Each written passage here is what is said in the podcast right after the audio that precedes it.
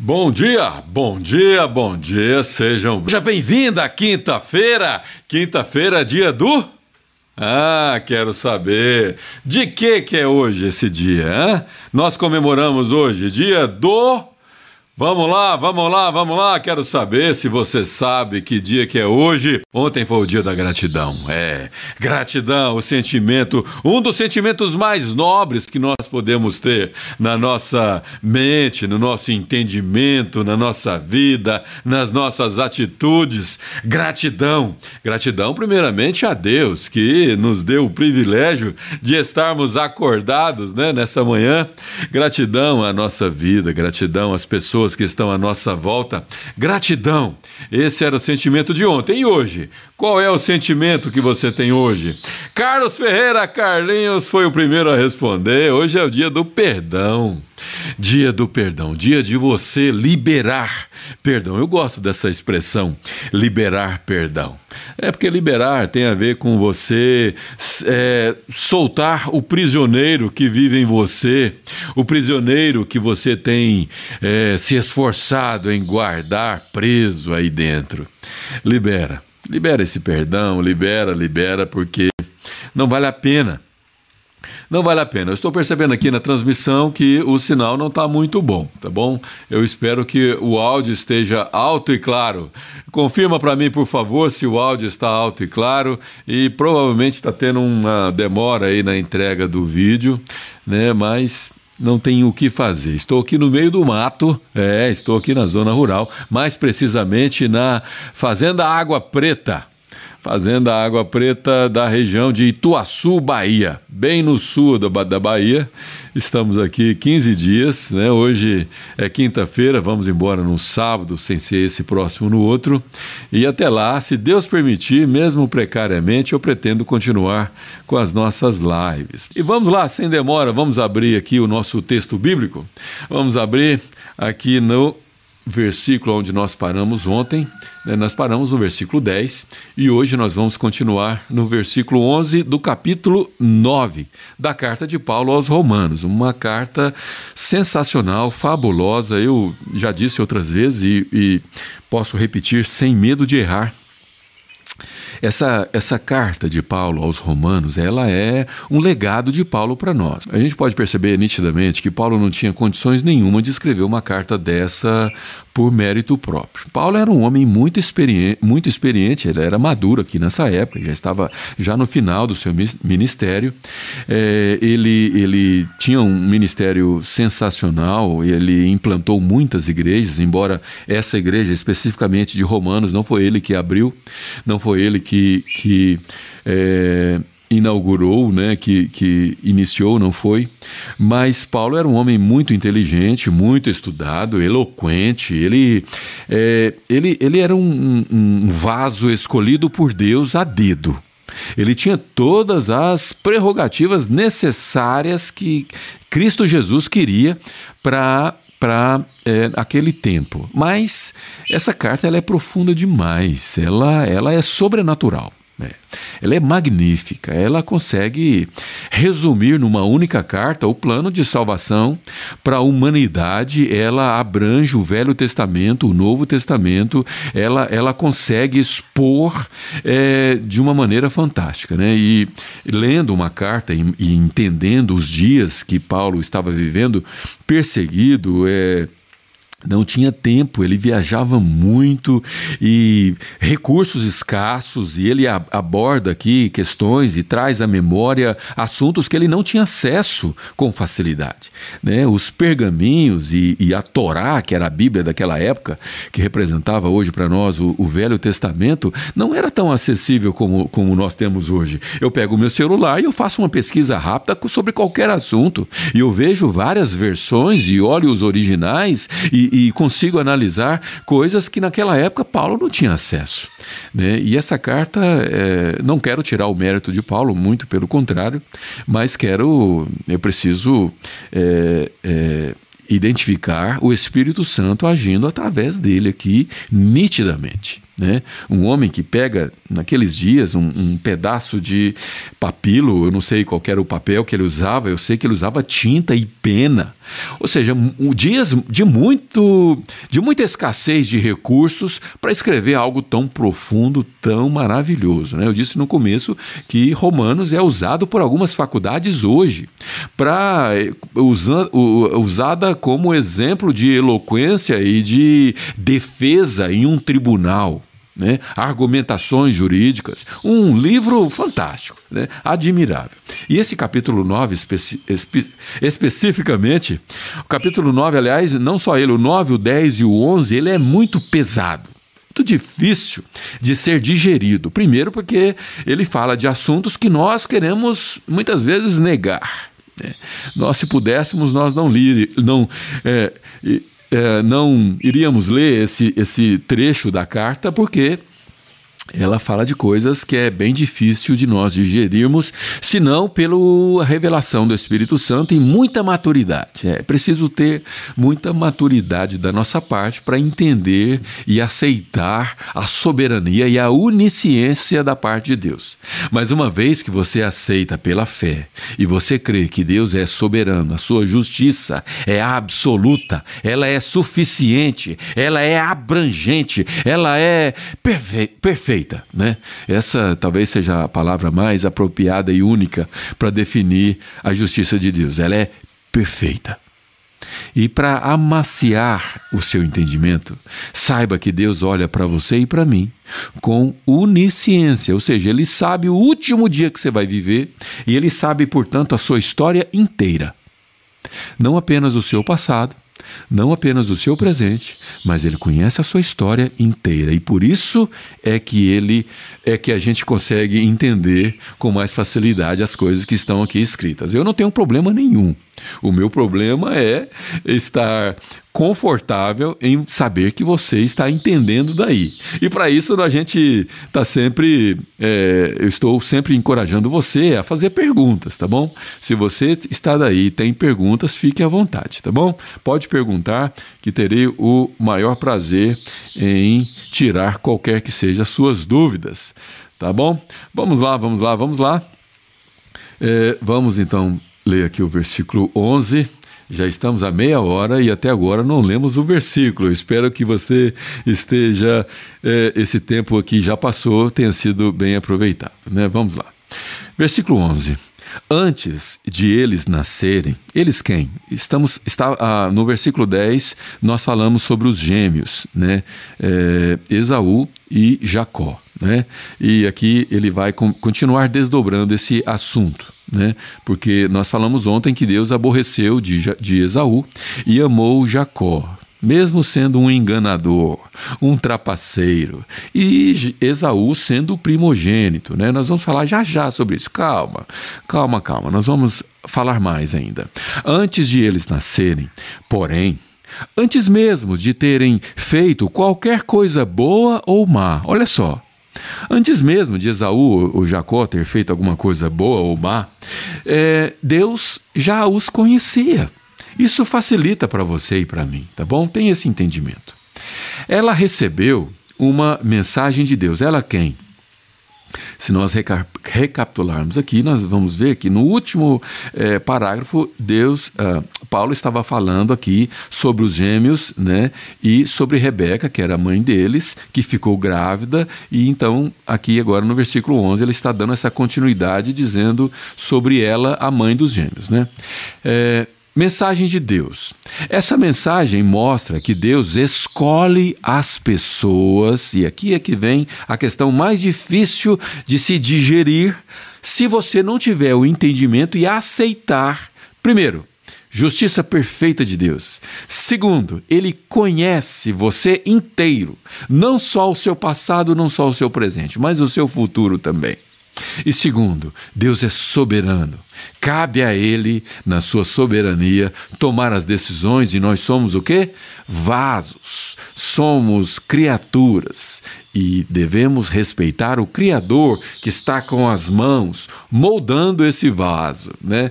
E isso pode gerar ainda talvez um pouco mais de polêmica se nós analisarmos pura e simplesmente que nós estamos sendo moldados por um Deus que faz o que quiser. Não é só assim, né? Não para aí. E por isso essa carta é tão profunda e você precisa estar atento comigo, porque eu tenho certeza absoluta que o Espírito Santo é quem vai te ensinar.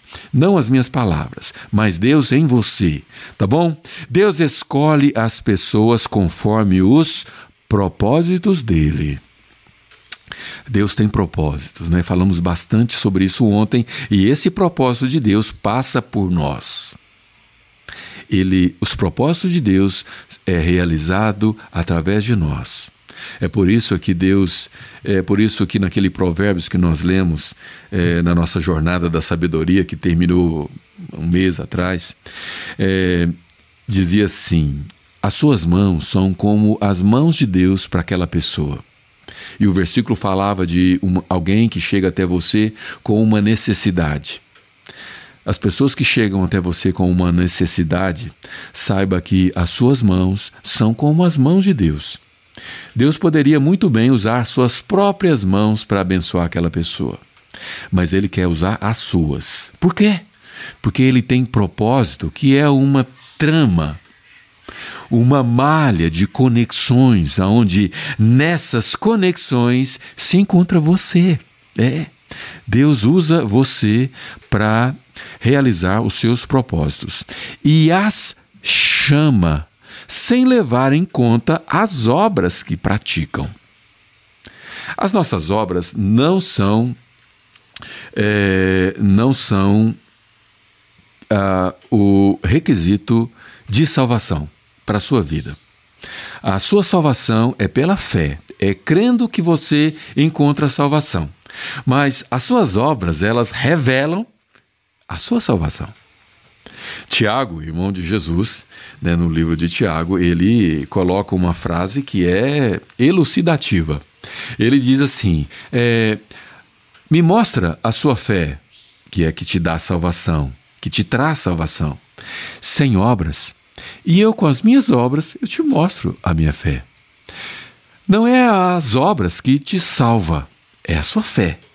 Porém, se você crer, se você de fato, verdadeiramente crê em Deus e no sacrifício de Cristo que te salva, então você tem obras. Mas não são as suas obras que te salvam. Entendeu aí? Foi dito a Rebeca, abre aspas, seu filho mais velho servirá ao seu filho mais novo. Nas palavras das Escrituras, amei a Jacó e rejeitei Esaú. E aqui tem uma referência que se encontra lá em Malaquias, capítulo, capítulo 1, de 2 a 3, e eu preciso ler para você. É. Preciso ler, porque isso aqui vai te ajudar a entender, vai fazer assim, ó, pá, vai clarear tudo na sua mente. Você está com seu cafezinho aí? Eu espero que sim. Coloca aí a xicrinha aí no chat para eu saber que você está tomando um cafezinho comigo. Café com propósito. É isso que nós estamos fazendo aqui nessa jornada do entendimento. Jornada do entendimento desse evangelho que eu espero que você esteja cada dia mais entendendo mais profundamente. Vamos lá? Vamos, vamos. Você não precisa abrir, pode confiar em mim que eu vou ler exatamente o que está aqui, tá bom? Eu não vou colocar o texto na tela. É, e para você não se confundir, eu vou até colocar aqui uma imagem minha sem o texto, para você não se confundir, tá bom? Que eu estou usando um texto paralelo, senão a gente vai abrir, vai demorar, vai tomar tempo e precisamos ser mais produtivos aqui. Mas acredite em mim, eu estou lendo exatamente o que eu estou vendo aqui na Bíblia. Eu sempre amei vocês, diz o Senhor. Mas vocês perguntam: de que maneira nos amou? Isso lá no Antigo Testamento, no livro de Malaquias, né? Que é um, o último livro do Velho Testamento, tá bom? É, e o Senhor responde: Foi desta maneira. Amei seu antepassado Jacó, mas rejeitei o irmão dele, Esaú, e devastei sua região montanhosa. Transformei a propriedade de Esaú num deserto para chacais. O povo de Edom talvez diga: fomos arrasados, mas reconstruiremos as ruínas. O Senhor dos Exércitos, porém, declara: Podem reconstruir, mas eu demolirei tudo outra vez.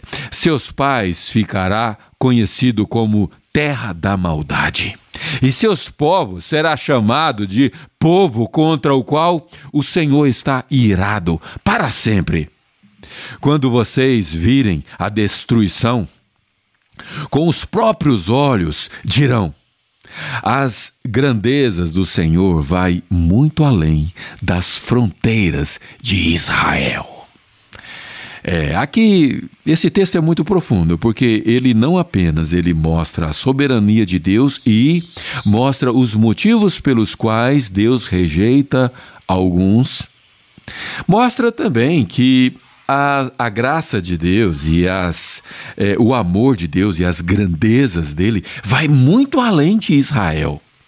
Jesus, uma vez é, conversando com religiosos que indagavam sobre o povo escolhido é, de Deus, que é Israel, né, e de fato nós não podemos negar, nós inclusive nós precisamos orar pela paz em Jerusalém, disso depende uma promessa que Deus tem para nós.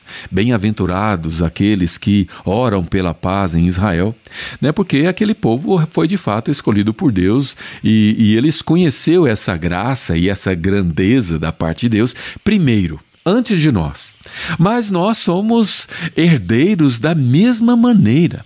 Eles não são superiores a nós quando o assunto diz respeito à salvação. Não, pelo contrário. Quando os religiosos e os judeus vieram questionar filhos de, eh, de Abraão, porque nós somos filhos de Abraão, nós somos filhos de Abraão e Abraão é o nosso pai, Jesus responde assim: por acaso Deus não pode suscitar filhos de Abraão dessas pedras? É, Deus pode suscitar e assim ele fez. Deus suscitou eu, que não sou da, da linhagem de Israel, pelo menos eu acho que não sou, né? E, e, e acredito nisso porque os filhos de Israel eles têm uma cultura de transferir essa genealogia de uma maneira admirável, né? Hoje qualquer um que é filho de uma das tribos sabe exatamente que tribo que ele é e respeita e transmite isso para os filhos com muito orgulho e, e admirável como eles fazem isso. Mas o fato é que sendo israelita, sendo hebreu, sendo filho das doze tribos e de Jacó e de Israel, não importa. Nós somos filhos da promessa de Deus através de Cristo Jesus, e por isso a Bíblia diz que pela fé nós somos sim filhos de Abraão pela fé. Né? Não pela herança genética, não, mas pela fé nós somos sim filhos de Abraão. Né? Nas palavras das Escrituras, e aqui eu vou voltar agora ao texto, deixa eu colocar aqui de novo o texto para vocês, para nós retomarmos, né? eu tirei para nós não confundirmos. Nas palavras das Escrituras, diz assim: abre aspas, já li e vou repetir. Amei Jacó, mas rejeitei Esaú. Por que, que Deus rejeitou Jaú? Esaú, desculpa. O texto que eu acabei de ler em Malaquias diz o motivo. Porque aquele povo, ele, ele o, os Edonitas, eles eram conhecidos como um povo promíscuo, um, povo, um povo que sacrificava criancinhas inocentes em favor, em sacrifício a deuses que Deus abominava. E não só isso, a promiscuidade ali era algo exacerbada. Né? Talvez seja como nos nossos dias, né? ou talvez um pouco mais, não sei. O fato é que Deus abominou a herança de Esaú. E quando aqueles meninos nasceram, Esaú, que era o primogênito, Jacó, bebê ainda no ventre da mãe, Deus amou Jacó, mesmo ele sendo um trapaceiro. Né? Esse, esse, inclusive, é o, o significado da palavra Jacó. Trapaceiro, enganador. Sabe por que, que Deus amou? É porque Deus olhou para a história inteira, não apenas para o meio dela. Talvez a sua história de hoje não seja uma história tão bonita. Talvez quando você olha para a sua vida, você não se orgulha dela.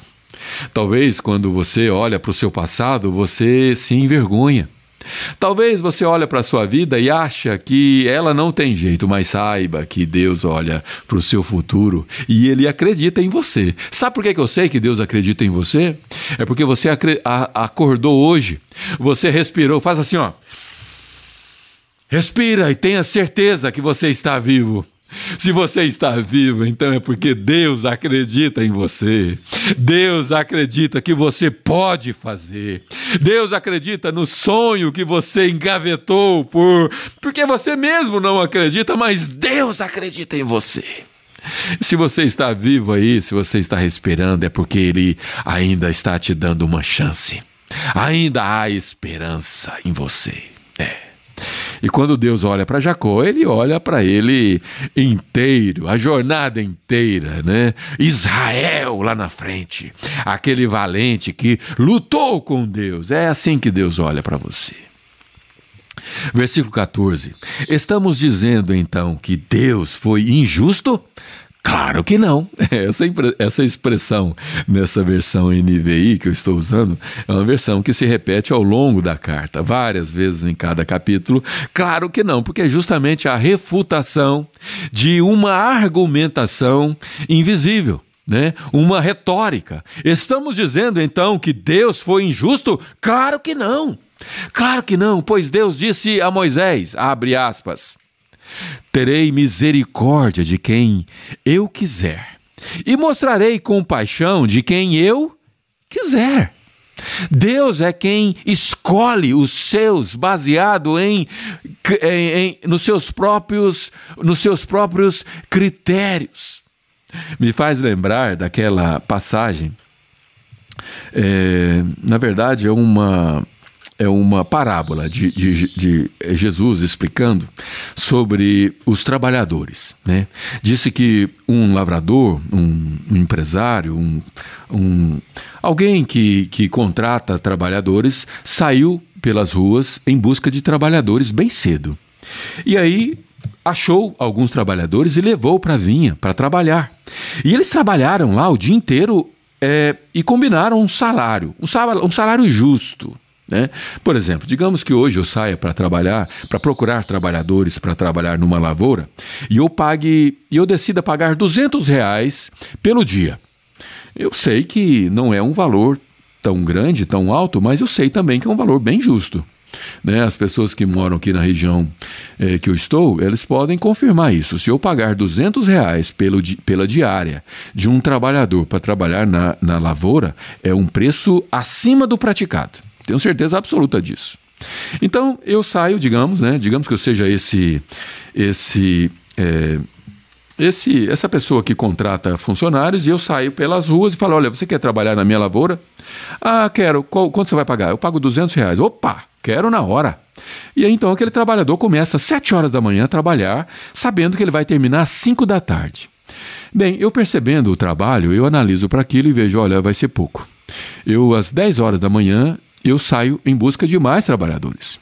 E eu chamo então, encontro trabalhadores e pergunto: Você gostaria de trabalhar na minha vinha? Eles dizem sim. Quanto você vai pagar? 200 reais. Ok, já são 10, 10 e meia, vou trabalhar até 5 horas, é um ótimo salário, vamos lá. E então aquele trabalho, aquele eu, né, no caso, eu chamo aquelas pessoas, levo até a minha vinha e coloco eles para trabalhar. Quando dá duas horas da tarde, eu percebo que preciso de mais. E então eu saio pelas ruas e procuro trabalhadores. E encontro aqueles trabalhadores e pergunto: Você gostaria de trabalhar na minha vinha? Sim, eu gostaria de trabalhar. Quanto você paga? 200 reais. Mas já são duas horas? Sim, eu pago 200 reais. E eles então vão trabalhar na vinha por 200 reais a partir das duas horas. E quando dá quatro horas da tarde, eu procuro mais alguns e pago a mesma coisa. Na hora de pagar aqueles que foram chamados às sete horas da manhã, eles olham para aquilo e falam: B, peraí. Fulano começou a trabalhar às 5 horas da tarde, às 4 horas da tarde, o outro às 2, o outro às 10. Eu estou aqui desde as 7 horas da manhã. Tá injusto. Eu não aceito. Eu, no caso, né, sou aquele que, que, que contratou, digo, mas espera. Quanto é que eu combinei que eu ia pagar para você? 200. Por que, que você está dizendo que eu sou injusto? Eu não estou pagando o que eu combinei? Percebe? O nosso coração, ele muitas vezes não percebe a justiça da parte de Deus, porque nós é que somos injustos. Nós é que somos os maus da história. Não é, não é Deus que é injusto. Quem quiser, é que Deus, né, dizendo: terei misericórdia de quem eu quiser. Eu, paguei, eu pagarei 200 reais a diária de quem eu quiser. Eu mostrarei compaixão de quem eu quiser. É Deus que decide a, a, a, os critérios da sua justiça e cabe a nós entendermos e aceitar essa justiça. Portanto, versículo 16: a misericórdia depende apenas de Deus. É Deus quem derrama da sua misericórdia, e a Bíblia diz que a chuva cai sobre o justo e sobre o injusto, e o justo não pode dizer que a lavoura do injusto foi abençoada, porque Deus derrama da sua misericórdia sobre quem ele quiser. E não de nosso desejo, nem de nossos esforços. Não é você, com seu esforço, com as suas obras, que determina a justiça de Deus e as misericórdias de Deus. Não. Pois as Escrituras afirmam que Deus disse a Faraó, e aqui um outro exemplo bem apropriado que o próprio Paulo usa. Eu o coloquei em posição de autoridade com o propósito de mostrar em você o meu poder e propagar o meu nome por toda a terra. Quando Deus ele dá autoridade para alguém, é porque aquele alguém tem um propósito da parte de Deus. Não adianta você ficar reclamando do governo, do presidente, não adianta você ficar com discussões e com discórdias a respeito de política. Quem escolhe as autoridades é Deus, com um propósito específico. específico. Se Deus coloca uma mula para governar esse país, ele tem um propósito por trás daquilo e cabe a você submeter as autoridades que Deus coloca diante de você e parar de ficar reclamando e, se possível for, contribuir. Se você não contribui com o governo pelo qual você está submetido, saiba que você está pecando contra Deus. Você devia, pelo menos, pelo menos, se submeter e, se possível for, contribuir. Eu vejo pessoas de, é, debatendo a respeito de política e reclamando, né? reclamando, reclamando, reclamando, reclamando. Cada um defendendo os seus interesses. Né? Cada um defendendo. Os empresários defendem os seus interesses, os trabalhadores defendem seus interesses, os, é, os, os, é, os, aposentados defendem seus interesses. Cada um é, defendendo o seu ego no centro. Se o empresário defende o seu interesse sem olhar para os direitos dos trabalhadores, ele vai cometer injustiça. Ele vai cometer injustiça e vai fazer com que o seu trabalhador passe necessidade e amanhã ele não terá mais trabalhadores hábeis para exercer as funções que precisam. Se um aposentado acha que o salário dele dobrar de preço em detrimento de qualquer que seja as consequências econômicas para o país, o que ele está colocando é ele mesmo no centro, com egoísmo, pensando apenas em si mesmo, sendo que amanhã a economia do país entra em frangalhos e ele perde o seu, o seu benefício. Se o trabalhador ele acha que ele tem que estar no centro e que ele é que tem os direitos e que é ele que precisa ser respeitado, amanhã não haverá trabalho para ele, porque as empresas vão fechar e o país vai entrar em caos e ele não vai ter o que comprar para comer e nem trabalho para ter o seu salário. Percebe, meus irmãos, que nós precisamos entender que a justiça de Deus ela passa pelo, pelo bom senso ela passa através do nosso olhar para o nosso irmão e não apenas nós mesmos.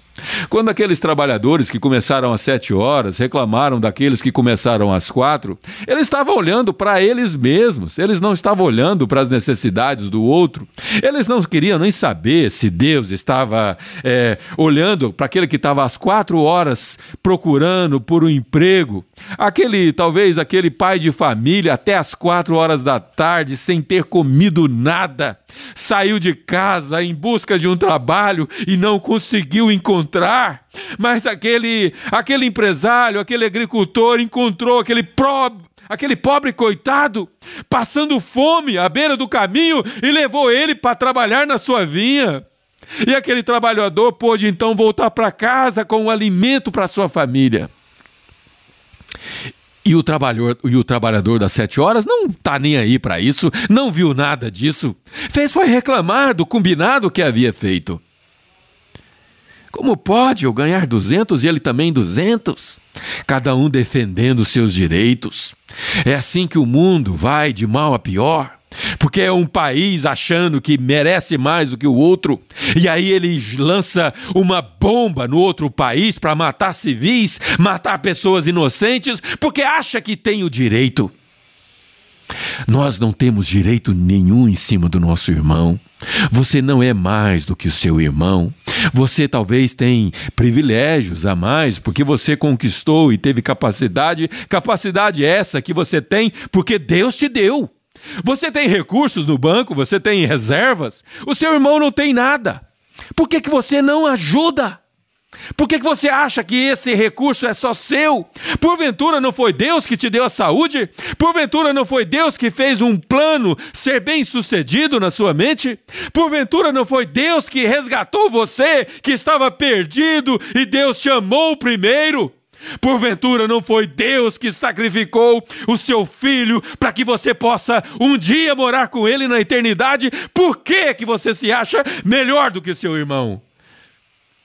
Por quê? A justiça de Deus é perfeita. A justiça de Deus é inquestionável. Versículo 18. Como podem ver ele como podem ver, desculpa, como podem ver, ele escolhe ter misericórdia de alguns e endurecer o coração de outros. Assim como Faraó, é, a Bíblia diz que Deus endureceu o coração de Faraó. Mas Será que Deus endureceu é, de uma maneira arbitrária? Ou será que Deus apenas fez prevalecer a sua justiça baseada no, num homem é, de coração que já era duro? E Deus apenas usou daquilo, porque, como eu disse, Deus não olha para um líder hoje, Deus olha para a sua história inteira. Quando Faraó ele decide, mesmo depois de ter liberado o seu povo, persegui-los pelo deserto para poder exterminá-los, porque foi isso que Faraó fez. Faraó liberou o povo para poder ir embora. Deixa o meu povo ir, Moisés clamava. E por fim, Faraó liberou e deixou o povo ir. Mas depois que deixou o povo ir, depois que realizou e aceitou e acatou e admitiu, ele então ele persegue aquele povo que ele libertou para os matar. Esse era o intuito de Faraó. E quando Deus usa a expressão endureceu o coração de um déspota, de um líder que era capaz de assassinar aqueles que o servia, é porque Deus já sabia do final da história. Deus jamais endureceria o coração de um homem piedoso, um coração de um homem que está atento às necessidades do próximo, o coração de um homem que está é, atento à voz de Deus e procurando e buscando ter relacionamento com Ele. Deus jamais faria isso. Versículo 19 diz assim: já estamos caminhando para o fim, já estamos nos cinco minutos finais. Mas algum de vocês dirá: então, por que Deus os culpa? Olha só como Paulo é sincero e franco nas suas argumentações. Né? Deixa eu ver aqui. Vamos lá. Mas alguns de vocês dirá: então, por que Deus os culpa? Né? O que ele quer dizer, é o seguinte: por que, que nós precisamos ser. É, é, por que, que os nossos pecados nos condenam, né, em outras palavras? Não. Outra pergunta, né? Não estão apenas cumprindo a vontade dele? Né? Uma pergunta retórica dentro de uma pergunta. e aqui vem a resposta, né? Versículo 20, nós vamos parar por aqui. Ora, quem é você, mero ser humano, para discutir com Deus? Acaso o objeto criado pode dizer àquele que o criou: Por que você me fez assim? Aprenda que nós somos criaturas e Ele é o Criador. É Ele é que determina as regras e cabe a você e a mim, criaturas de um Criador perfeito. Nós não somos criaturas de um Criador imperfeito, pecador, mau, inconsequente, irresponsável, não. Nós somos criaturas é, das quais o Criador nos transformou, sabem que? Em filhos. Filhos. O Criador nos criou e nos transformou em filhos. Portanto, antes de você questionar a, os critérios de Deus, lembre-se que Ele não apenas te adotou como filho, ele não apenas te fez coerdeiro com Cristo, ele não apenas te deu uma salvação, mas ele entregou o seu próprio filho, aliás, ele mesmo, os dois são um só, para que você pudesse estar com ele. Então, antes de qualquer coisa, lembre-se que você é filho de um Deus que te ama, te adota, te resgata e te salva. Meus irmãos, vamos orar. Feche seus olhos se você pode. Já chegamos no final do nosso tempo. Vamos, inclusive, invadir um pouco mais, mas é preciso é, que nós oramos para que Deus nos abençoe, nos dê um dia próspero e produtivo. Você tem esse entendimento? Deus é capaz de te prosperar, é, prosperar aqui na terra, para que você possa ajudar pessoas, para que você possa realizar propósitos. Eu costumo dizer que o dinheiro, aliás, tem um, um vídeo meu que fala, uma série que fala sobre dinheiro. A série é intitulada de é, Dinheiro Traz Felicidade. Eu vou, a minha equipe vai colocar aqui em cima um, um card é, apontando para essa playlist. É, a pergunta é: dinheiro traz felicidade? E naquela, tô cheio de mosquitinhos aqui, né? Não é, não é falta de asseio, não, tá bom? Aqui nós estamos numa zona rural, é, tem chovido aqui, é, imagine, né? É, Bahia normalmente é bem, é bem árido nessa época do ano, mas tem chovido é, não muito, graças a Deus, porque senão tava um lameiro só. Mas essa época de chuva tem bastante mosquitinhos aqui. É, o que, que eu estava falando? Perdi o raciocínio aqui, não é? Perdi o raciocínio, mas nós vamos orar. Nós vamos orar para que Deus. Ah, estávamos falando, vai aparecer um card aqui daquele, daquele é, minha série Dinheiro Traz Felicidade. E e nós chegamos à conclusão que, bom, eu não vou fazer um spoiler do final da série, assiste lá depois, tá bom? Mas o que eu posso dizer sobre dinheiro é que dinheiro ele potencializa propósitos, tá bom? Dinheiro potencializa propósitos. Procure prosperar. Vamos orar para que Deus nos prospere, nos dê um dia próspero e produtivo. Produtividade é sinônimo de riqueza é, de, é, é sinônimo de abastança nas, nas nossas vidas, e pobreza é sinônimo de escassez. Improdutividade é sinônimo de, pro, de pobreza. Não produzir é sinônimo de pobreza. E vamos orar para que Deus nos abençoe, não só na área financeira, mas também emocional. Você precisa perdoar alguém. Eu não sei quem é. Talvez seja você mesmo, mas você precisa perdoar alguém hoje, porque hoje é o dia do perdão.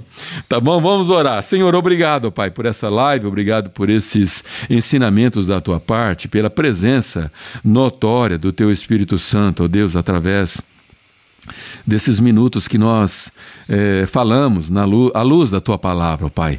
Que o Senhor possa, ó Deus, nos ajudar para que nós possamos, ó Deus, guardar a tua palavra no nosso coração para não pecar contra ti. Pecar muitas vezes reclamando é, e, e transmitindo que o Senhor não é justo. Pelo contrário, o Senhor é justo, é poderoso, é maravilhoso, o Senhor misericordioso e nós somos contentes e alegres e gratos pela graça graça e pela bondade da tua parte, ó Deus, pela tua misericórdia que se renovou esta manhã e pelo privilégio que nós temos, ó Deus, de estar aqui proclamando a tua, a tua palavra. Obrigado por aqueles que compartilharam, Deus. Abençoa de uma maneira especial aqueles que estão engajados comigo nesse propósito, aqueles que estão compartilhando, ó Deus, esse, eh, essa mensagem vinda da tua parte. Ó Deus, abençoa essas pessoas do outro lado dessa câmera, pessoas que estão, ó Deus, a, eh, precisando precisando de um mover sobrenatural da tua parte. Que o Senhor possa, ó Deus, abençoar de uma maneira sobrenatural, especial, de uma maneira, ó Deus, é, singular. Que hoje seja um dia especial para a vida delas, esse dia 10 de março. Ó Deus, Transborda, ó Deus, da tua paz, o Senhor que é o príncipe da paz. Coloca da tua paz nos corações que estão atribulados, angustiados, ó Deus. Traga, ó Deus, do teu alento, da tua, da tua bondade. É o que eu te peço, grato, ó Deus, em nome de Jesus. Eu peço com ações de graças, crendo que o Senhor é mais do que poderoso para realizar é, tudo que nós é, ansiamos fazer hoje. Dai-nos um dia próspero, um dia produtivo, em nome de Jesus. Amém? E você aí diga amém, encerra essa live com muitos amém. Coloca aí o seu registro de gratidão. Coloca aí, é, registre que você está de acordo com tudo isso. Eu despeço de vocês com um beijo. Nos vemos amanhã às sete horas. Café com propósito, jornada do entendimento. Um beijo, vejo você amanhã.